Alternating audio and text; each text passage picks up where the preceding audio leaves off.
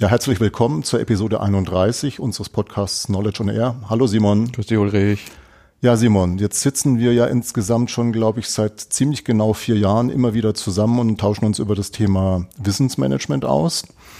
Und wir haben uns jetzt für heute vorgenommen, das zum Anlass zu nehmen, vor allen Dingen, weil ja auch dann noch die 30. Episode jetzt ja letztens gelaufen ist, mal zu gucken, ob das Ziel, was wir uns gesetzt haben, nun in erreichbarer Nähe liegt, nämlich dass das professionelle Wissensmanagement in Organisationen zur Selbstverständlichkeit geworden ist. Und da haben wir uns eine ganz bestimmte Vorgehensweise überlegt. Vielleicht kannst du da kurz was dazu erzählen. Genau, also wir wollen da mal die Methode Future Backwards verwenden. Ähm, für die, die ihn nicht kennen, ich habe die das erste Mal kennengelernt von dem Dave Snowden auf der KM Europe so eine europäische Wissensmanagement-Konferenz und im Prinzip kann man sagen, das ist so eine, so eine abgespeckte Szenariotechnik vielleicht. Also man stellt sich im Wesentlichen fünf Fragen. Äh, die eine Frage ist in Bezug auf irgendein Thema, wo stehen wir da heute? Dann, wo, also welche Ereignisse in der Vergangenheit haben dazu geführt, dass wir heute da stehen? Also was sind so, kann man vielleicht sagen, so Critical Incidents, äh, wichtige Ereignisse? Dritte Frage ist, was ist unser Heaven, wie Dave Snowden das sagt? Also wo wollen wir in der Zukunft stehen in Bezug auf das Thema. Äh, gleichzeitig natürlich auch die Hell, also wo wollen wir in keinem Fall stehen. Und als fünfte Fragestellung, wie kommen wir denn von dem aktuellen Zustand heute in den Himmel, ohne in die Hölle abzubiegen? Das ist so das fünfte. Und diese Future Backwards Methode, wenn man die googelt, wir werden sie auch in, der Show, in den Show Notes verlinken, gibt es verschiedene Möglichkeiten. Meist visualisiert man die in irgendeiner Art. Das kann man natürlich hier im Podcast nicht machen. Nur da hat man dann so umgekippte Y oder so eine Wünschelrute, wo die Vergangenheit halt so eine Zeitachse ist und dann beim heutigen Zustand dann so ein Punkt ist und sich Zukunft und Vergangenheit quasi wie so ein Y nach oben und unten öffnen. Was auch bedeutet, dass man gewisse Pfadabhängigkeiten hat. Also da, wo man aus der Vergangenheit herkommt, da kann man jetzt nicht irgendwie komplett radikal in eine ganz andere Richtung abbiegen, ne, sondern eigentlich dieses Y gibt einem so Rahmen vor, was ist so das Beste und das Schlechtmöglichste und man versucht natürlich da an den Rand des Trichters oder des Ys zu kommen und das Bestmögliche zu erreichen. Mhm. Also ich kenne ja die Methode auch schon länger. Ich habe sie kennengelernt beim ersten Knowledge Camp damals in Karlsruhe. Da hattest du das kurz vorgestellt oder wir haben es in einer Session praktiziert und ich habe es dann inzwischen auch schon in diversen Situationen angewendet, erst kürzlich wieder bei uns in der Firma.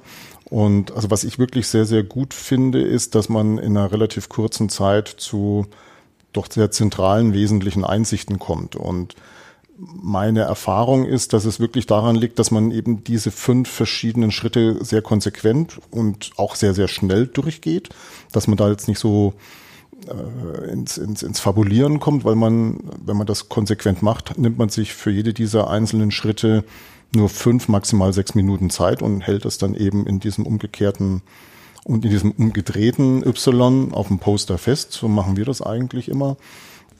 Man kann sich natürlich immer fragen, warum muss man da noch in die Vergangenheit blicken? Eigentlich kann man doch gleich sich mit der Zukunft beschäftigen. Das ist natürlich ein bisschen naiv. Aus meiner Sicht zumindest, denn die Gegenwart wird geprägt aus der Vergangenheit und durch die Vergangenheit und natürlich auch die Zukunft. Und wir sehen uns ja als Wissensmanager, es geht ja auch darum, aus Fehlern zu lernen. Also wenn man das, was in der Vergangenheit passiert ist, mit dem, was heute in der Gegenwart existiert, miteinander vergleicht und, und analysiert, dann kann man ja auch Fehler identifizieren, die man dann mit Blick auf die Zukunft vermeiden kann. Das wäre so für mich eine, eine der Erklärungen, warum es durchaus sehr, sehr sinnvoll ist, auch sich mal mit der Vergangenheit auseinanderzusetzen. Man hat oft in dem Prozess auch Leute drin, die vielleicht für den Zeitraum, wo man in Vergangenheit schaut, noch gar nicht mit im Team waren. Genau. Ne, die lauschen dann meist interessiert und hören, was es da schon alles gab. Ähm, ne, weil oft, wenn man gar nicht weiß, was passiert ist, weiß man auch nicht, was geklappt oder nicht geklappt hat und das erfährt man darüber. Ja. Ähm, vielleicht noch zu dem Format, du hast gesagt, in sehr kurzer Zeit. Also das ist eine Möglichkeit. Am Barcamp-Session mhm. hat man es so gemacht. Wir hatten, ich glaube, vier Teams, vier mhm. oder fünf Teams und haben uns für die fünf Fragestellungen jeweils immer nur fünf Minuten gegeben, mhm. also so harte Timebox. Ja.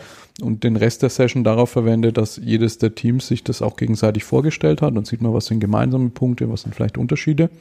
Wir machen das gerade in der Gesellschaft für Wissensmanagement über einen Zeitraum von fünf Wochen gestreckt in einem Enterprise Social Network, wo jeweils Montag eine Frage veröffentlicht wird. Also die Methode gibt da, glaube ich, erstmal nicht vor, in welchem Zeitraum. Das heißt, von ganz kurz ja. über ganz lang bis zu Tagesworkshop ja. kann man sich da eigentlich alles vorstellen. Ja. Das ist richtig. In diesem Präsenzmodus halte ich es aber durchaus für sinnvoll, das dann so relativ kurz zu takten. Und was ich noch gelernt habe, noch eine zweite Sache, vielleicht auch noch interessant für unsere Zuhörerinnen und Zuhörer. Was ich gelernt habe, ist, dass die Zusammenstellung dieser Teams sehr durchdacht sein sollte.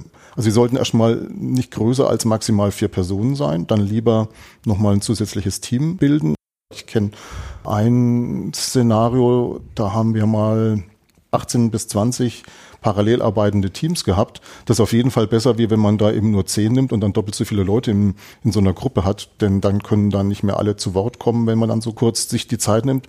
Was aus meiner Sicht sich sehr bewährt hat, ist Homogenität innerhalb der Teams. Und was ich dann mache von der Vorgehensweise, ich lasse die gesamte Gruppe auf einer Linie sich aufstellen und zwar im Hinblick auf die Zugehörigkeit zu dieser entsprechenden Organisationseinheit und schneide dann immer die so in Vierer- bis Dreier-Teams zu. Das hat zur Konsequenz, dass die Erfahrenen in einem Team sind und die nicht so erfahreneren und dann halt immer weniger erfahreneren was jetzt diese Organisationseinheit betrifft, in einem Team sind. Das hat sich nämlich aus meiner Sicht deswegen bewährt, weil dann die Erfahrenen, die Unerfahrenen nicht so beeinflussen können. Ja, mhm. Die Nicht-Erfahrenen, die wissen bestimmte Dinge einfach nicht, die kennen die Historie nicht, was aber gerade aus meiner Sicht sehr, sehr hilfreich ist, weil aus dieser Gruppe heraus das wiedergegeben wird im Hinblick auf die Vergangenheit vor allen Dingen, was sie denn so wahrgenommen haben oder was ihnen so zu getragen wurde, erzählt wurde. Und das muss im Zweifelsfall überhaupt nicht mit der Realität übereinstimmen, ne? weil das, was da wirklich mal in der Vergangenheit passiert ist, das wissen die, die schon lange dabei sind,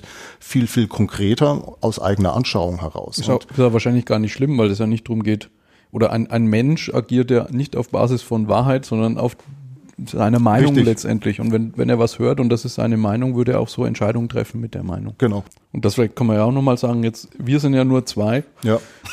in dem Sinne sehr homogen, weil wir ja schon lange über das Thema sprechen und auch in eine ungefähr gleiche Richtung denken. Deswegen haben wir uns jetzt für den äh, Future Backwards im Podcast was Besonderes ausgedacht. Wir werden nämlich heute noch nicht über den Weg in die Zukunft sprechen, weil wir erstmal in der Community eigentlich diskutieren wollen, ob denn diese Zustandsbeschreibung und die Vision und die Antivision überhaupt getragen wird oder ob da andere Meinungen da sind.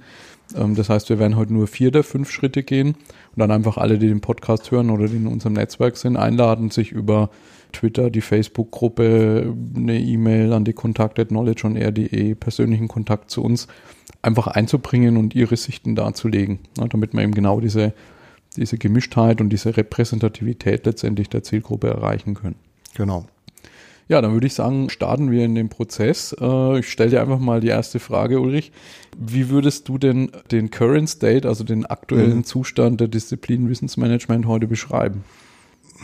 Also ich bin nicht sonderlich zufrieden damit. Wenn man es als Patienten bezeichnen würde, das Wissensmanagement, dann liegt er für mich gefühlt schon fast auf der Intensivstation. Also er ist noch nicht klinisch tot, aber er hat doch größere und schwerwiegende gesundheitliche Probleme und bedarf einer doch intensiveren Therapie, würde ich mal sagen.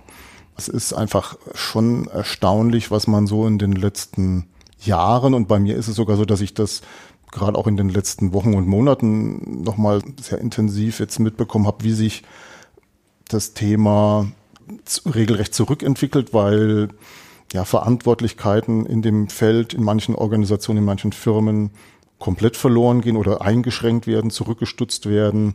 Das ist so für mich so ein Indikator dafür auf der einen Seite, also ein sehr, sehr offensichtlicher Indikator dafür auf der einen Seite, dass das Thema keine so hohe Relevanz hat, weil man ja auf der anderen Seite sieht, wo auch wieder was aufgebaut wird. Da geht es zum Teil schon um sehr andere Inhalte. Der zweite Punkt ist, geht auch in eine ähnliche Richtung, macht es aber auch sehr, sehr schön transparent, wenn man einfach mal so in bestimmten Jobportalen nachschaut und sieht, wenn mit diesem Begriff Wissensmanagement gearbeitet wird, also das ausgeschrieben wird, was da wirklich dahinter steckt. Und da sind wir gerade in der jüngeren Vergangenheit also wirklich erschreckende Dinge untergekommen. Also wirklich im Endeffekt ja Assistenzfunktionen, also wirklich reine Administration von Informationserstellungsprozessen wenn man es noch positiv ausdrücken will, dann könnte man sagen, okay, das hat was mit Kommunikation zu tun. Und dann vielleicht noch das Dritte, das ist eine Sache, die anschließt oder das aufgreift, was wir letztes Jahr schon mal präsentiert haben, wo ich zusammen mit dem Simon Flöth diese Verschwendungsfaktoren bei Wissensarbeit herausgearbeitet habe und die wir ja auch hier präsentiert haben. Wenn man sich dann anschaut, was hinter diesen verschiedenen Faktoren steckt und was in der Realität passiert, in verschiedensten Einrichtungen, Organisationen, auch in unserer Gesellschaft, dann sehe ich da eine Entwicklung, die eigentlich schon sehr, sehr kritisch ist, weil offensichtlich nicht professionell dieser Faktor Wissen gemanagt wird und das auch in den Köpfen, in dem Bewusstsein vieler, vieler Menschen, egal auf welcher Hierarchieebene, wirklich gut verankert ist. Und da hatte ich gedacht, dass wir uns eher verbessern, ja, mit Blick auf die Vergangenheit. Und ich sehe ehrlich gesagt nicht mal eine Stagnation, sondern sogar einen Abwärtstrend. Mhm. Wie siehst du das? Ja, ich habe also diesen Punkt mit den Stellenausschreibungen habe ich auch. Ich habe sie mal mit äh, Stellenausschreibungen im Wissensmanagement mit fragwürdigen Inhalten benannt, weil da natürlich auch noch sehr viel so äh, Information, Kommunikation, Dokumentation, genau. sei es Bibliothek oder Fachzeitschriften und solche Sachen drin sind, ja. Ähm, da hätte ich vielleicht noch eine, Ergänzung, was mir auch noch ins Auge gestochen ist, und zwar schon sehr, sehr lange. Und das ist auch erschreckend, finde ich viele dieser Stellen, die ausgeschrieben sind, sind Werkstudententätigkeiten oder Abschlussarbeiten. Und von der Aufgabenstellung her sehr, sehr spannende, schon fast strategische Dinge, aber das macht dann ein Student. Mhm. Ja, ja. Und keine, keine höhere Führungskraft zum Beispiel. Ne? Das ist ein Indikator für die, am Ende für die Bedeutung, die man dem Thema zumisst. Genau. Genau, ja, ich habe also ich habe mir notiert, ähm, Wissensmanagement in Klammern ist mal wieder tot gesagt. Also da haben wir ja schon viele Wellen, mhm. wo man gesagt hat, das ist, das ist tot. Ähm, man hat durchaus ein paar Erosionserscheinungen, die man beobachtet, sei es in Österreich ähm, die Plattform Wissensmanagement, über die wir ein paar Mal gesprochen haben, die es so nicht mehr gibt, Karlsruher Wissensmanagement. Arbeitskreis hatte gerade seine Auflösungsversammlung, wo du ja warst. Ne, den gibt's so nicht mehr. Wir beobachten bei Konferenzen, die Notec ist ja letztes Jahr ja. schon eingestellt worden, Konferenz für professionelles Wissensmanagement äh, hat auch eher so stagnierende Teilnehmerzahlen. Also da sieht man, das ist alles nicht im Aufblühen, sondern ist alles so vielleicht am Erhalten oder eher im, im kleiner werden. Genau. Ich finde, das Thema Wissensmanagement generell heute wird zu abstrakt und zu esoterisch gesehen. Es sind in den Köpfen der Leute die, die Brücken zu den Trendthemen auch gar nicht da. Also wenn ich mir angucke, was, wenn man mal so zu Nonaka geht, The Knowledge Creating Company zum Beispiel, dem Buch, was ja eines der, der Ursprungsbücher oder der ganz zentralen Bücher ist, ne, wo eigentlich dieser Aspekt von Innovation oder Wissen schaffen in der Organisation im Zentrum steht. Solche Dinge wie Lego Series Play, Design Thinking, User-Centered Design, die alle ja methodisch im Kern dieser wissensorientierten Management-Denke sind, werden damit gar nicht in Verbindung gebracht. Mhm. Auch äh, Nonaka Papier 89, glaube ich, The New New Product Development Game, wo der Begriff Scrum das erste Mal fällt, agile Vorgehensweise in der Produktentwicklung und im Projektmanagement, ist ein Riesenthema, agile Organisation, aber ist überhaupt nicht mit Wissensmanagement in Verbindung gebracht. Äh, und ähm, wenn jemand was Konkretes im Kopf hat, ist es im schlimmsten Fall ein gescheitertes Wissensdatenbankprojekt, was nicht funktioniert hat. Ja. Und das ist, glaube ich, eine, eine Problematik, ja, dass einfach dieses, was ist eigentlich Wissensmanagement, bei vielen völlig unklar ist. Ähm, was du genannt hast noch, ähm, hatte ich mir auch notiert, also die, die Anzahl der Wissensmanagement-Verantwortlichen oder gar Abteilungen ist eher so also es gibt die eine oder andere, die kommt mal dazu, aber mindestens genauso viele fallen weg oder werden umbenannt oder kriegen auf einmal neue Aufgaben oder oder. Also das ist auch was, was jetzt nicht gerade am Aufblühen ist, im Gegensatz vielleicht zu so Digital Offices oder Chief Digital Officer oder anderen äh, agil, agile Coaches, ne, solchen ja, Themen. Und, und, und auch äh, das ganze Thema Big Data. Big, richtig, ja, genau, Machine Learning. Und der letzte Punkt, den ich in der Zustandsbeschreibung noch hatte, ist, dass ich auch das Gefühl habe, dass in der, in der Wissenschaft dieses Thema immer weniger explizit auf der Bühne steht. Mhm. Also die Lehrstühle, die so heißen, die kann man doch irgendwie im deutschsprachigen Raum mal eine Hand abzählen. Habe mal geguckt, jemand wie Georg von Krog zum Beispiel, ETH Zürich, ne, dessen, mhm. dessen äh, Lehrstuhl heißt Strategisches Management und Innovation. Da taucht auch in der ersten Seite Beschreibung des Thema Wissensmanagement nirgendwo mehr auf, was es früher mal hat. Peter Pawlowski, Personal und Führung.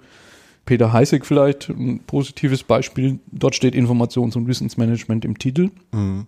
Aber ich glaube, auch da haben wir so einen, einen Rückgang derer, die wirklich dieses übergreifende, verbindende Thema und sagen, Personal und Führung hat natürlich was mit Wissen zu tun, genauso wie strategisches Management und Innovation auch, die das sozusagen auch aufgreifen. Ja. Also der Begriff Wissensmanagement ist, wenn man jetzt mal über den Status quo spricht, in vielen, vielen Fällen leider beschädigt, manchmal sogar regelrecht verbrannt. Und er ist extrem diffus wenn du mit jemandem darüber sprichst, hast du durchaus die Chance, da mit sehr, sehr unterschiedlichen Interpretationen dieses Begriffs konfrontiert zu werden. Und das ist natürlich für eine Disziplin extrem problematisch, wenn sie so unterschiedlich, wie es momentan gelebt wird, auch interpretiert wird. Da ist es sicherlich in anderen Disziplinen besser. Wenn ich jetzt an Controlling denke, Qualitätsmanagement, da kann man auch vieles hineininterpretieren, aber da ist es doch in der Summe viel, viel einheitlicher das Verständnis, als man das jetzt im Kontext von Knowledge Management betrachtet und, und, und identifizieren kann. Es ist gleichzeitig aber auch so, ich denke, da werden wir im, im Heaven dann auch noch dazu kommen, mir ist auch noch nicht so ein richtig gutes, neues, anderes Wort dafür eingefallen. Also ich erinnere mich in, hm. in meinem anderen Podcast, dem Management 2.0 Podcast, die neunte Episode war mit dem äh, Professor Capuro. Ähm, das ist ein Philosoph und Medienethiker mhm. und der schlägt an einer Stelle mal vor, also er fragt, ob Wissensmanagement der richtige Begriff ist, ob man das nicht eher Knowledge Leadership nennen sollte. Und so in der Art gibt es natürlich viele, viele Vorschläge. Ne? Ähm, nicht zuletzt die Diskussion, sagen wir überhaupt Management oder Führung. Da gibt es mhm. ja auch Fraktionen, die der Meinung sind, Führung ist was ganz anderes als Management oder eine Führungskraft ist jemand anders als ein Manager. Mhm. Also das ist sicher auch eine spannende Frage, ob, ob man sozusagen da ein Rebranding braucht und wenn die Antwort ja ist, äh, was dann ein, ein sinnvoller Begriff ist, der dann am Ende trotzdem alles, was man darunter verstehen kann, auch ähm, beheimatet. Ja, aber da kommen wir ja gleich noch drauf. Da kommen wir gleich noch drauf. Also würde ich sagen, Current State machen wir mal einen Haken dran. Gehen wir mal in die Vergangenheit. Ähm, was siehst du denn da als ähm, ja, zentrale Ereignisse, wenn wir mal so bis weiß nicht, zur Jahrtausendwende oder wie weit du zurückgehen magst, äh, zurückschauen? Also wenn ich jetzt drüber nachdenke, wann habe ich das erste Mal mit dem Begriff Wissensmanagement zu tun gehabt, dann war das, glaube ich, 1998. Da hat mich unser damaliger Praktikant, der Matthias Kahler, äh, falls er zuhört, herzliche Grüße. Der hat mich auf dieses Buch von Betty Zucker und Christoph Schmitz, Wissen gewinnt, aufmerksam gemacht. Und da ist mir der Begriff Wissensmanagement das erste Mal untergekommen. Das Interessante ist, dass ich aber schon paar Jahre vorher bei Volkswagen eine Diplomarbeit geschrieben habe zum Thema Wissenstransfer, in dem nirgends der Begriff Wissensmanagement auftaucht, weil er mir bei meinen Recherchen dann nirgends untergekommen ist. Lustig ist, dass ich dann doch mal eine deutschsprachige Quelle gefunden habe. In Bochum, als wie ich damals studiert habe, gab es äh, bei einer Universitätsbuchhandlung immer im Sommer so eine Aktion, wo man Bücher, ältere Bücher zum Kilopreis kaufen konnte. Und da habe ich mir dann unter anderem dieses Buch gekauft. Ich habe das Buch zu Hause liegen. Ich kann jetzt nicht genau das Jahr sagen, aber ich glaube, es war so 91, 92 rum. Und habe dann später mal da drin rumgeblättert und habe festgestellt, dass es da tatsächlich ein Kapitel Wissensmanagement gibt. Da ging es um IT-Infrastruktur und das ist vielleicht auch so ein bisschen symptomatisch. Während das, was ich bei Volkswagen damals entwickelt habe, da geht es wirklich um, um organisationales Lernen, äh, Know-how-Transfer. Wissenstransfer war ja auch der Titel. Und interessanterweise, wenn man das jetzt mal so betrachtet, gab es da so eine offizielle Strömung, die sich ja dann auch manifestiert hat, in dem, was du schon angesprochen hast, zur Jahrtausendwende, dann diese ganzen Lösungen mit, mit Wissensdatenbanken. Aber das war im Endeffekt, war das Informations- und Dokumentenmanagement, wenn man mal ehrlich ist. Und also so 2005, 2006 kamen dann die Wikis und es waren halt immer wieder so Wellen, die aber eigentlich immer für mich so gefühlt zu sehr die Information im Blick hatten und weniger diesen Lernaspekt, diesen Kompetenzaspekt, der aus meiner Sicht integraler Bestandteil sein muss von einem wirklichen Wissensmanagement. Und wenn man von Management spricht, was mir auch in den meisten Fällen bis heute eigentlich gefehlt hat, also da zieht sich die, die Linie von der Vergangenheit bis in die Gegenwart hinein, dieses, was bedeutet eigentlich Management? gibt es ja unterschiedliche Interpretationen dieses Begriffs. Für mich ist es ja eine Vorgehensweise, dass man sich ein Ziel definiert, Dinge operationalisiert sieht, wie sie funktionieren und dann gegebenenfalls, falls es nicht in die richtige Richtung geht, nochmal korrigiert. Das ist das, was für mich eigentlich im Kontext von Wissensmanagement den Begriff Management ausmacht. Und all diese Dinge habe ich in vielen Fällen vermisst. Ja, es wird eher so als Projekt gesehen, das ist abgeschlossen und das, was nicht so gut läuft, wirft dann einen Schatten auf das Thema. Also mhm. das, was man bei Wissensmanagement als eigentliches Management betreiben sollte, nämlich im Sinne eines Managementprozesses, das passiert in vielen Fällen leider gar nicht. Du kannst vielleicht auf das erste Wort auch beziehen. Also auch, äh, was verstehen die einzelnen Akteure unter Wissen, ist ja auch sehr heterogen. Ne? Von sehr philosophisch abstrakt bis zu äh, Wissen steckt in einem Word-Dokument. Genau. Und man sagt, man hat zwei Wörter, die eigentlich in der Breite sehr unterschiedlich ähm, aufgefasst werden und baut die dann noch zu einem zusammen, dann ist man wahrscheinlich genau bei dem Kessel Buntes, den, den wir da heute in der Wahrnehmung haben, ja. Ja, da bin ich jetzt noch gar nicht drauf eingegangen. Also ist vollkommen richtig. Der Begriff Wissen wird aus meiner Sicht wirklich sehr, sehr leichtfertig verwendet. Mir fällt sehr, sehr häufig auf, dass wenn Leute über Wissen sprechen, dass ich bei dem, was sie sagen, in meiner Wahrnehmung das Wort Wissen ohne Probleme durch das Wort Information ersetzen könnte. Und die Aussage, das, was gemeint ist, würde erhalten bleiben. Da gibt es ja, das ist ja uralt mittlerweile schon von dem T.D. Wilson, gibt so ein Papier, das heißt The Nonsense of Knowledge Management, also schon über zehn Jahre alt. Und der hat mal geguckt, was so Business Schools, Beratungen und noch irgendwas Drittes über Wissensmanagement äh, sagen und kommt eigentlich genau zu der Schlussfolgerung, dass man überall Wissen durch Informationen ersetzen kann, weil da völlig undifferenziert quasi mit den Begriffen umgegangen wird. Ja. Ja, ich schau mal bei mir, was ich im Past noch habe. Also, was ich wahrnehme, bei mir war übrigens das erste Buch das ähm, Wissen Managen von Probst Romhardt, mhm. Was ich auch ganz gut fand, weil man da so über diese Bausteine halt erstmal über so eine ganzheitliche Sicht auf Wissen kommt. Was kann ich mit Wissen eigentlich alles machen? Und wo man natürlich dann bei den Bausteinen wie Wissen verteilen zum Beispiel drüber nachdenken kann, mit welchen Medien kann ich Wissen verteilen, wenn ich nicht mit allen Leuten kommunizieren kann. Äh, und dann sehr früh aber über die NoTech, so 98, 99, kommt man halt auch in diese IT-Strömung rein. Das ist, glaube ich, im deutschsprachigen Raum, egal ob jetzt Nordtech in Deutschland oder äh, die Eino in Österreich, ist auch sehr IT-orientiert immer gewesen, ein bisschen anders von der Ausrichtung. Also das würde ich halt so einen Meilenstein sehen, dass einfach die IT-Szene mit ihren Tools, mit ihren Suchmaschinen, ihren Content-Management-Systemen, ihren SharePoints sehr stark diesen Begriff einfach vereinnahmt hat ja. Und das bis heute eigentlich auch noch so ist in diesen Wellen, die du schilderst, ne? Sagen wir so Jahrtausendwende, Dotcom-Boom, Portale, Mitarbeiterportale, solche Sachen, dann irgendwann Mitte der 2000er Jahre quasi so Blogs erstmal, Wikis und dann so ab 2010 halt auch Enterprise Social Networks und, und solche Dinge, Enterprise 2.0. Da kommen wir auch gleich zum nächsten Thema, was ich mir notiert habe. Die die Wissensmanagement-Szene ist, finde ich, da viel zu sehr in ihrem Silo geblieben. Also diese Themen, die da aufpoppen, sei das jetzt sowas wie Enterprise 2.0 oder im Bereich Innovation, Design Thinking oder im Bereich Projektmanagement, Scrum, das hat man eigentlich immer als was außerhalb des eigenen Silos gesehen. Und ich finde eine, eine kommen wir später in der Vision noch dazu, aber dieser integrative Aspekt zu sagen, was hat denn Warum ist denn ein Umfeld, in dem ich sehr viel lernen muss, warum ist es da ganz logisch, dass ich von so einem Wasserfall-Projektmanagement zu Scrum komme, weil ich viel agiler werden muss, viel schneller lernen muss. Ne? Und dann mhm. passt halt sowas wie Scrum, sowas wie Lean Startup und so, passt halt perfekt in die Wissensmanagement-Denke rein. Nur selbst in der Szene selber hat man Leute, die, die sozusagen solche Dinge weit von sich weisen und sagen, das hat ja gar nichts mit dem Wissensmanagement nach meinem Verständnis zu tun. Ja.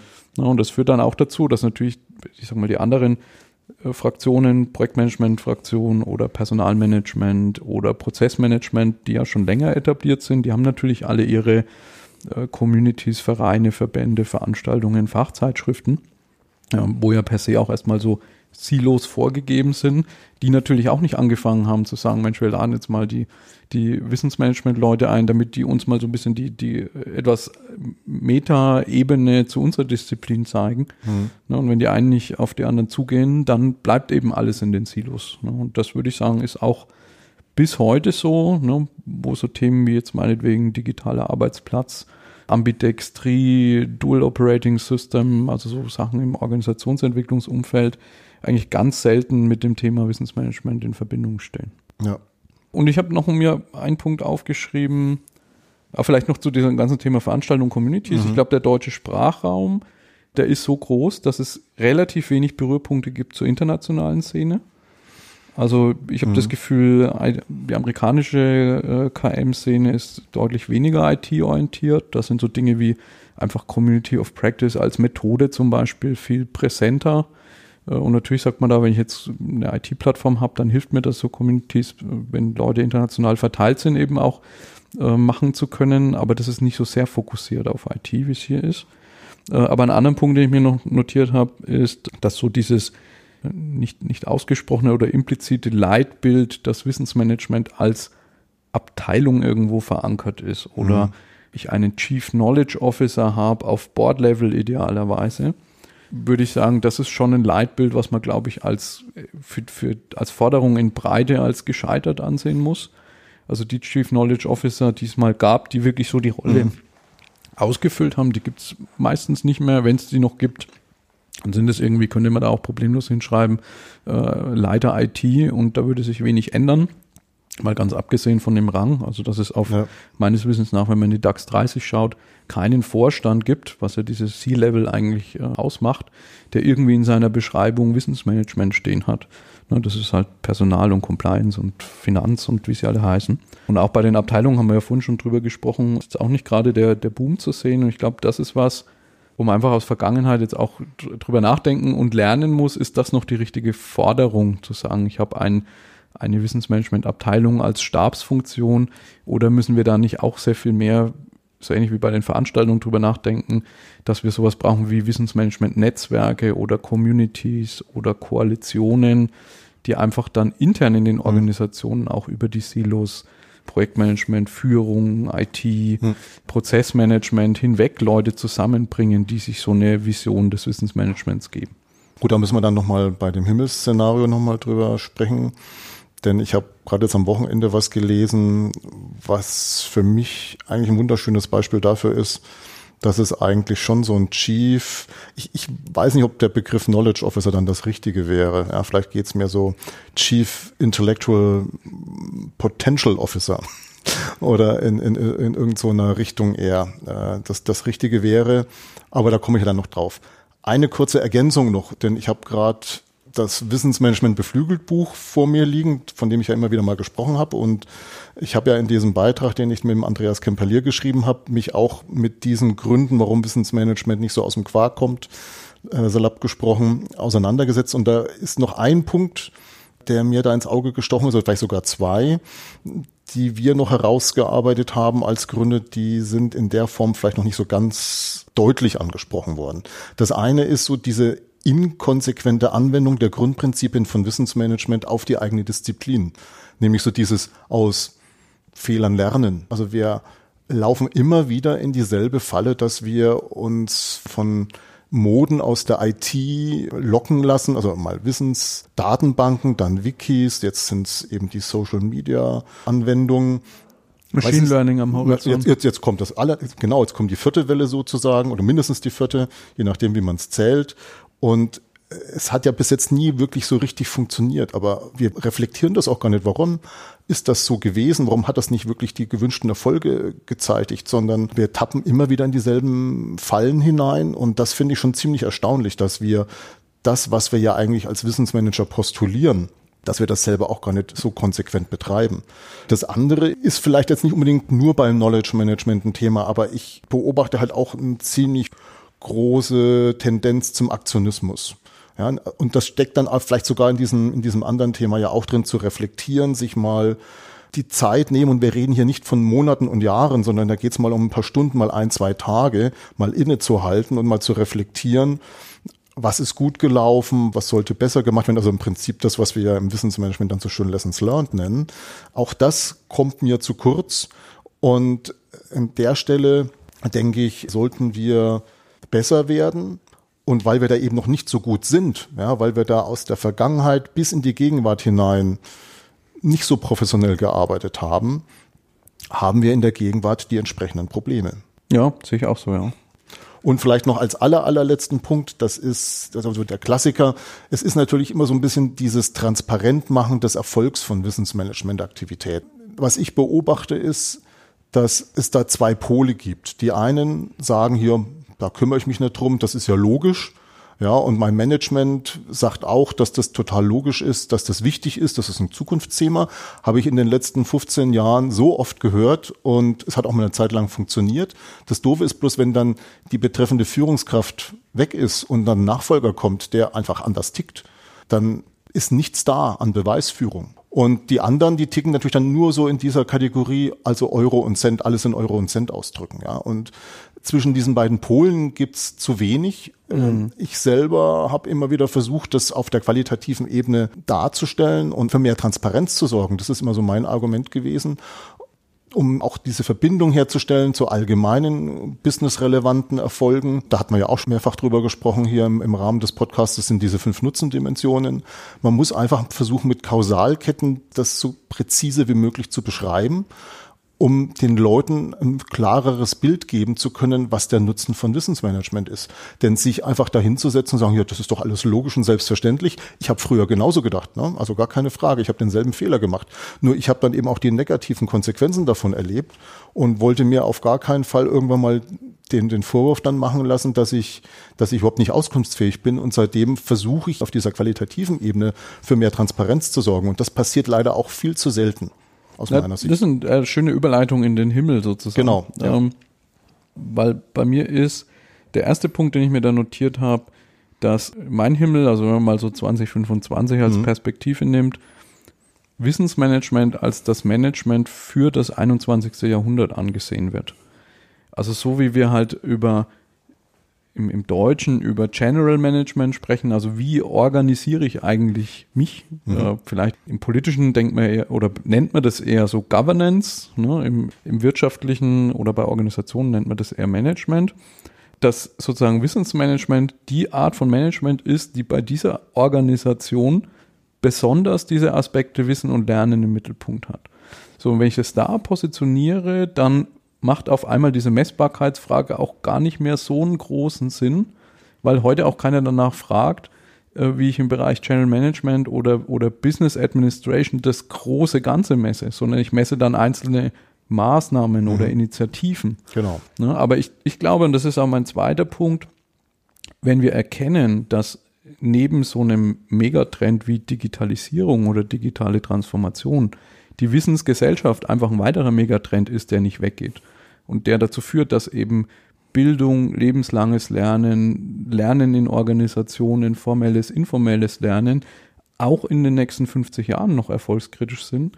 Und ich mir dann überlege, wie mache ich denn General Management heute, also wie organisiere ich ein Unternehmen mit x Mitarbeitern heute, dann stelle ich halt an vielen Stellen fest, das mache ich aus Sicht des Wissens und des Lernens noch nicht optimal.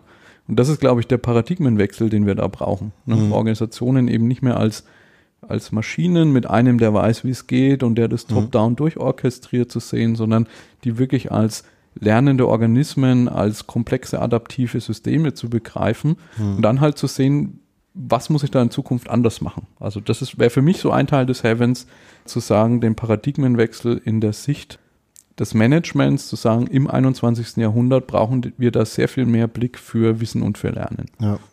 Also vielleicht eine Ergänzung zu dem, was du schon angedeutet hast, was, was so Erfolgsmessung betrifft. Das ist genau mein Ansatz zu sagen, hier nicht Wissensmanagement generell, das irgendwie zu messen, den Erfolg, das ist das ist ja viel zu unpräzise, viel zu unscharf. Es geht wirklich um einzelne Aktivitäten. Und wenn ich es da runterbreche, und das ist auch für mich so dieses Heavens-Szenario, ich sollte mich sowieso grundsätzlich nicht verzetteln in zu vielen Aktivitäten, sondern ich würde mir wünschen, dass man sich die Muse nimmt und mal ein, zwei Tage im schlimmsten Fall, ich sage es jetzt schon im schlimmsten Fall, aber für viele ist das schon ein, ein Worst Case, wenn man Leute für ein, zwei Tage aus dem produktiven Arbeiten, wie es dann immer so schön heißt, herausnimmt, als ob das dann unproduktiv wäre.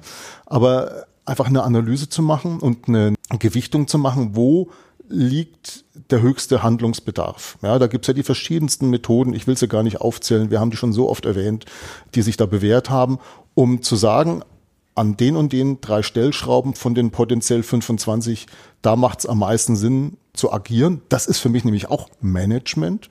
Erstmal die, die Analyse zu machen und dann diese Priorisierung zu machen und dann zu sagen, hier an, an den drei Stellschrauben, da drehen wir und bei diesen drei Sachen, die wir da ins Auge fassen, gehen wir dann auch in die entsprechende Erfolgsbetrachtung. Ja, mit einer entsprechenden Vorgehensweise haben wir ja hier auch schon mehrmals erläutert, was es da für Möglichkeiten gibt und was ich beispielsweise da in, in Karlsruhe mit meinen Studenten seinerzeit entwickelt habe. Also das ist das eine, dass da mehr Transparenz da ist, mehr Verständnis dadurch auch entsteht und mehr Professionalität auch reinkommt durch diesen ersten Schritt, nämlich eine gescheite Analyse zu machen, eine Priorisierung zu machen. Das zweite, da greife ich jetzt das auf, was ich schon so angedeutet habe, auf Vorstandsebene. Und was ist die Parallele für mich? Ich habe jetzt vor ein paar Tagen in der Wirtschaftswoche ein Interview gelesen. Da ist unter anderem auch der der Chefdesigner von Daimler mit dabei gewesen in diesem Interview und da wurde mir bewusst, wie der als Person vorgestellt wurde, dass er offensichtlich der erste Chefdesigner bei Daimler ist, der Vorstandsrang hat. Ja, das war früher nicht so. Mhm. Und das ist für mich ein sehr, sehr gutes Beispiel dafür, was es in Organisationen bedeutet, einer Sache Gewicht zu geben. Daimler hatte das große Problem, wurde da ja auch in, in diesem Beitrag diskutiert, dass sie eine Zeit lang ja so mit ihren Fahrzeugen eher so dieses Opa-Image hatten und man muss ja echt Neidlust eingestehen. Also die haben echt wieder super tolle Autos auf den Markt gebracht die letzten Jahre. Also das Design hat wirklich ganz, ganz massiven Fortschritt gemacht und ist auch, man sieht es ja an den Geschäftszahlen offensichtlich, mit dafür verantwortlich, dass es Daimler momentan wirtschaftlich so gut geht das ist für mich schon so eine Sache, wo ich sagen würde, wenn man es mit einer Thematik ernst meint, dann muss das in die Organisation kommuniziert werden. Und das heißt nicht nur, dass man es in einer Regelkommunikation, also jeden Newsletter immer wieder betont, sondern am aller, aller, allerbesten. Das ist meine Erfahrung aus über 20 Jahren Arbeitsleben in verschiedenen, meistens sehr großen Organisationen, dass es, wenn man so eine Rolle einführt, und es muss nicht auf immer sein, dass man so eine Rolle schafft, die dafür Sorge trägt, dass in der Breite und Tiefe der Organisation die wissensrelevanten, die Wissensmanagement relevanten Aspekte ausreichend Berücksichtigung finden. Und auf der anderen Seite aber ganz klar, und dann bin ich auch fertig, nur ganz kurz noch, das heißt nicht, dass es nur top-down ist. Es muss von beiden Seiten kommen. Es muss auch von unten kommen. Es muss den Leuten die Möglichkeit gegeben werden, auf ihrer individuellen Ebene das selber zu gestalten. Und damit sie das aber richtig machen, müssen sie enabled werden. Ihnen muss erstmal überhaupt das Bewusstsein vermittelt werden. Was heißt das eigentlich, wissensorientiert zu handeln und zu entscheiden auf ihrer individuellen Ebene? Aber damit sie die Freiräume bekommen und damit sie auch das vermittelt bekommen, glaube ich, braucht es den da oben, der ihnen diese Freiräume schafft und diesen Vermittlungsprozess anstößt. Ja. Ja, dazu habe ich auch in der Vision noch einen Punkt. Das wird ja oft, wie du gerade sagst, äh, wird Wissensmanagement diskutiert, als muss ich das top-down oder bottom-up betreiben. Hm. Und äh, auch da bin ich großer Fan. Das, äh, hat mal ein Papier geschrieben, das nennt sich Middle-up-down-Management, wo er im Prinzip sagt, na ja, vielleicht ist das gar kein Widerspruch, Top-down habe ich oft das Problem, ich habe eine schicke Folie mit einer Vorstandsaussage, aber wenig, wenig Walk the Walk genau. dahinter. Genau. Bottom-up habe ich oft das Problem, das sind motivierte, engagierte Leute, aber die prallen irgendwann ab an dem, was man dann oft Lehmschicht oder Lähmschicht, mhm. je nachdem nennt. Und Onaka sagt, eigentlich muss ich das sozusagen mittel-up-down treiben, das heißt mit motivierten Leuten im mittleren Management, die so die Vision des Top-Managements kennen, gleichzeitig aber auch die Herausforderungen sozusagen der Frontlinie, die da vermitteln und quasi da in diesem Spannungsfeld Dinge vorantreiben. Und ich denke, wir können da einiges lernen von Disziplinen wie beispielsweise dem Qualitätsmanagement, die jetzt diesen Change, glaube ich, ganz gut hinter sich gebracht haben. Ne, sowas wie Made in Germany, dieses Qualitätsdenken kriege ich, glaube ich, nicht mehr weg, auch wenn ich in der Regel keinen Vorstand für Qualität habe. Und das wäre was, wo du jetzt sagst, ich brauche einen Kümmerer, so einen Beauftragten, also mhm. ein äh, Qualitätsmanagement hat es mal genannt, Beauftragter der obersten Leitung, also jemand, der einfach für das Thema Wissen und Lernen in einer ganzheitlichen Perspektive zuständig ist. Mhm. Ob der jetzt eine Abteilung hat oder alleine ist, das kommt wieder auf verschiedene Rahmenbedingungen an, wie groß die Organisation ist. Aber ich glaube, das sieht man in vielen Themen wie äh, Compliance oder Diversity oder Nachhaltigkeit ich kann viel auf Papier schreiben, wenn ich nicht da auch zumindest mal einen Kopf benenne, der dafür verantwortlich ist, dann funktioniert es in der Regel nicht. Ne, und wenn ich den habe, glaube ich, ist es wichtig, dass der zumindest mal 2025, vielleicht früher, einen Paten oder einen Sponsor im Top-Management hat. Also einfach, dass das, dass das Thema Wissen und Lernen dort Thema ist oder thematisiert mhm. wird. Und ich glaube, es wäre wichtig, dass derjenige innerhalb dieser Organisation sich so ein interdisziplinäres und übergreifendes Netzwerk aufbaut, wo er dann vielleicht aus dem Weiterbildungsbereich die Leute hat, die sich um formales Lernen kümmern, aus dem Geschäftsbereich die Leute hat, die dann tatsächlich Projekte machen und Abteilungsablagen pflegen, aus den Innovationsabteilungen, den Strate Strategieabteilungen, also da haben wir ja mal auch zwei Episoden gemacht, welche Fraktionen aus unserer Sicht mhm. eigentlich zum Wissensmanagement gehören, na, dass derjenige so ein Netzwerk einfach hat und betreibt und dort quasi diese Vision als Gesamtorganisation, lernende Organisation zu werden, reinträgt mit dem Netzwerk und dem, dem Management-Sponsor eben das zu einer gemeinsamen Vision macht und da dann in ganz verschiedenen Bereichen völlig unterschiedliche Programme laufen, die aber alle irgendwie diesem Leitbild entgegenarbeiten. Mhm. Das fände ich wichtig. Und letzten Punkt, den ich noch habe, ich finde es immer interessant zu beobachten, welche Konzepte, Begriffe so nach oben gespült werden und auf einmal in aller Munde sind. Ne? Mhm. So wie jetzt Scrum oder VUCA mhm. oder Industrie 4.0 oder New Work. Ich fände es wichtig, dass wir es schaffen als Disziplin auf der einen Seite eben so, so Themen wie das lebenslange Lernen, die lernende Gesellschaft, die lernende Organisation irgendwie ähnlich auch nach oben zu bringen, auch wenn das ungleich schwerer ist, ne, weil es so, ja, muss man sich was überlegen, braucht man vielleicht so ein paar Kommunikationsmenschen auch dazu. Und vor allen Dingen auch, dass das verankert ist in den, ich nenne es mal Kaderschmieden in Anführungszeichen, wo einfach die Menschen aus- und weitergebildet werden, die dann Gestalter sind in den Organisationen. Mhm. Also ich glaube, wir müssen mit dem Thema Wissen und Lernen in äh, viel stärker in so MBA-Programme, Executive MBAs, Studiengänge, Weiterbildung, interne Führungskräfteentwicklung. Also ich könnte jetzt aus dem DAX 30 wenig Beispiele aufzählen, wo ich sage, jedes Mal, wenn Mitarbeiter Abteilungsleiter wird oder Vice President, kriegt der neben anderen Themen eben auch einen Input zu, wie führe ich und gestalte ich aus einer Wissens- und Lernperspektive mit.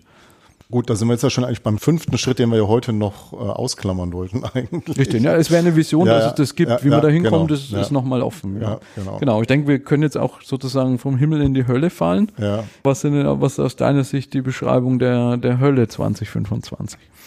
Dass der Begriff an sich völlig verbrannt ist und, und zwar auch irreparabel, dass es ein mindestens so diffuses Verständnis von Wissen gibt, wie wir es heute haben, vielleicht sogar noch schlimmer es gibt nicht mal mehr Abschlussarbeiten zum Thema Knowledge Management, geschweige denn, dass es noch irgendwo Abteilungen gibt. Also ganz von der Bildfläche verschwunden. Genau, es ist überhaupt nicht mehr vorhanden und es ist auch nicht, weil das wäre nicht grundsätzlich schlimm. Ja? Also mir, mir geht es nicht um das Label, sondern mir geht es ja darum, dass bestimmte Dinge in einer ganz bestimmten Art und Weise gemacht werden. Das ist für mich das, was eigentlich dann ein Wissensmanagement auszeichnet. Und wenn das meinetwegen im Kontext von Personalmanagement gemacht wird. Also beispielsweise diese Vorstandsfunktion, von der ich gesprochen habe, da brauchen wir jetzt auch nicht unbedingt was Neues erfinden, sondern es wäre ja schon mal in Umständen, würde es vollkommen ausreichen, wenn ein Personalvorstand sehr explizit und vielleicht auch mit einem entsprechenden Zusatz in seiner Rollenbeschreibung dafür eben auch noch zuständig ist. Ja? Und vielleicht auch mal diesen ganzen administrativen Kram, weil das ist das, was ich bei Personalvorständen beobachtet. Die haben ja zwei Schwerpunkte in ihren Aufgaben. Das eine ist die Pflicht, nämlich diese ganze Personaladministration bis hin zur IT, die es dann da so gibt. Und häufig sind sie dann auch noch nicht nur für die HR-IT zuständig, sondern für die gesamte IT, ja, weil dann bei ihnen alles abgeladen wird, dass man das sogar vom Personalmanagement trennt und eigentlich sich da auf das fokussiert, nämlich Personalentwicklung, Organisationsentwicklung, wo dann Führungskräfteentwicklung. Führungskräfteentwicklung, also gut, Personalentwicklung steckt da mit drin, Schick, aber ja.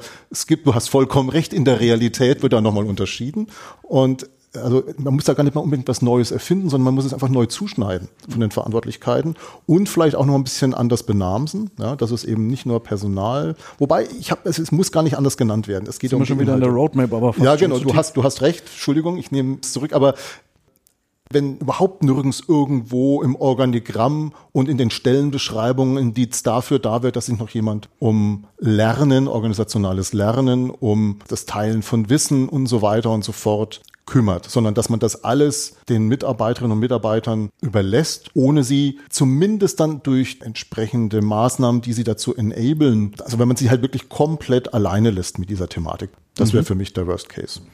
Okay. Ich habe auch noch einen Punkt und zwar so diese volkswirtschaftliche Dimension. Unternehmen und die Volkswirtschaft an sich verlieren in den wissensintensiven Branchen, und das sind die zukunftsträchtigen, zunehmend an Boden, an Wettbewerbsfähigkeit, was am Ende auch dazu führt, dass einfach äh, der Lebensstandard sinken wird, mhm. in Breite für alle, auch für Leute, die in nicht wissensintensiven Branchen unterwegs sind. Das ist vielleicht so eine gesellschaftliche Perspektive. Und wenn man jetzt in eine Organisation schaut, dass so durch den schlechten strategischen Umgang und strategischen und operativen Umgang mit Wissen alle Beteiligten einfach sehr viel Stress haben. Ja, weil wenn ich, wenn ich sozusagen nicht vorausschauend agiere, immer sowas wie demografischer Wandel, ja. Machine Learning, das ist ja alles lange bekannt, was ja. da kommen wird. Ich mich aber nicht drauf einstelle, dann habe ich in dem Moment Hektik, wo halt Wettbewerber auftauchen, die das anders besser machen. Wenn ich Glück habe, schaffe ich es noch irgendwie dem nachzukommen. Wenn ich Pech habe, nicht. Das macht aber allen Beteiligten extrem viel Stress. Und ähm, ich denke, das ist nicht zuletzt ein Grund, warum wir in Studien, die zu Sachen messen wie Burnout-Raten, Ausfälle, Krankheitszeiten, auch Stressindikatoren, Selbstmordrate, Medikation auf der Arbeit, wenn in Beruhigungspillen, ja. um irgendwie noch durch den Arbeitsalltag zu kommen, dass das eigentlich alles Indikatoren sind, die ansteigen. Ja. Und ich denke, da, wenn man mal an sowas rangeht, auch so Gesunderhaltung der Belegschaft, der Gesellschaft, äh, Leistungsfähigkeit der Gesellschaft, dann wird, glaube ich, ziemlich schnell klar, was da so die äh, Stellhebel in Bezug auf Wissen und Lernen sind und wie schlimm es wäre, wenn man die eben nicht mehr betätigen würde und somit sehenden Auges quasi untergeht. Das sind Verschwendungen bei Wissensarbeit, genau. So ist es, genau. Gut, dann können wir da mal so über die, um die vier Fragen, glaube ich, eine Klammer machen, oder? Hast du noch einen Punkt, der in die ja, Hölle noch muss? Ja, also wenn man es jetzt auf die volkswirtschaftliche oder auf die gesellschaftliche Ebene im Generellen bezieht, hätte ich vielleicht noch eine kurze Anmerkung, was man ja auch wirklich mit Sorge betrachten muss, ist, dass man das, was wir ja als Menschheit in den letzten Jahrhunderten, Jahrtausenden an Wissen, in Anführungsstrichen nenne ich es jetzt mal so, generiert haben, was uns zu dem gemacht hat, was wir heute sind auch gerade was dann die Wissenschaft betrifft, ja, wie man mit Erkenntnissen umgeht und wie man zu Erkenntnissen gelangt, ja, wie man etablierte Erkenntnisse durch neue Erkenntnisse ersetzt. Das ist auch ein schmerzhafter Prozess. Aber das alles hat uns zu dem gemacht, was wir heute sind. Und was man einfach beobachtet, oder was ich beobachte, sind doch erschreckende Entwicklungen in der jüngeren Vergangenheit weltweit, nicht nur in Deutschland, dass man Erkenntnisse, die einem nicht passen, einfach leugnet und ignoriert. Wir sägen quasi damit an dem Ast, auf dem wir sitzen. Das hat man ja auch gesehen. Es gab jetzt zum Beispiel diese Science Marches, also Märsche für die Wissenschaft, ne, wo ja eigentlich so mit dieser Linie, äh, vielleicht beginnen bei der Aufklärung, Bildung mhm. der Universitäten, eigentlich erstmal implizit die Einsicht da war, dieses, ich weiß, dass ich nicht weiß, es gibt immer neues Wissen, genau. wir forschen weiter, haben neue Erkenntnisse dass das so grundsätzlich ja nicht explizit in Frage gestellt, aber wie du sagst, einfach vom Tisch gewischt wird ne, und man so ähm, mit einer Aussage sozusagen Wissenschaft versucht umzudefinieren und dass tatsächlich auch den Wissenschaftlern scheinbar klar wird, dass da ihr Stand an sich bedroht wird ja. und damit eigentlich diese ganze Idee der Wissensbasiertheit von Gesellschaften. Ja, das ist vielleicht auch nochmal eine ganz neue ja, Handlungsebene für das Thema Wissensmanagement, das nochmal klar zu machen. Also wo die Risiken bestehen, wenn wir so uns weiterhin auf offensichtlich doch immer breiterer Ebene auf diese sehr einfachen, schönen, angenehmen äh, neuen Wahrheiten einlassen. ja. ja. Ich denke, das sollte Motivation für alle Hörerinnen und Hörer sein, sich vielleicht an unserem kleinen Aufruf zu beteiligen. Also einfach ja. so mal zu hinterfragen, diese Sicht in Bezug auf Himmel und Hölle und auch den aktuellen Status des, was, was ihr teilt, was ihr vielleicht anders seht. Wir haben ein paar Gelegenheiten, wo man eventuell das sogar mal in Persona diskutieren könnte. Das ähm, Knowledge Camp 14. 15. September in Potsdam steht vor der Tür, 28. 29. September in Frankfurt das Corporate Learning Camp. Also wenn sich da Interessenten finden, könnte man da gerne drüber nachdenken, eine Session zu machen. Ja. Aber wie eingangs auch schon erwähnt, die Kanäle, unsere Facebook-Gruppe, der Twitter-Account, die Kontakt at Knowledge und Air, wo ihr uns beide erreicht, E-Mail-Adresse äh, stehen bereit und wer mag, kann sich da gerne einbringen und sozusagen an, an der Zukunft des Wissens und auch unserer Gesellschaft sozusagen mithelfen. Genau. Da würde ich sagen, gehen wir über die Ziellinie mit unserem üblichen ADE. ADE.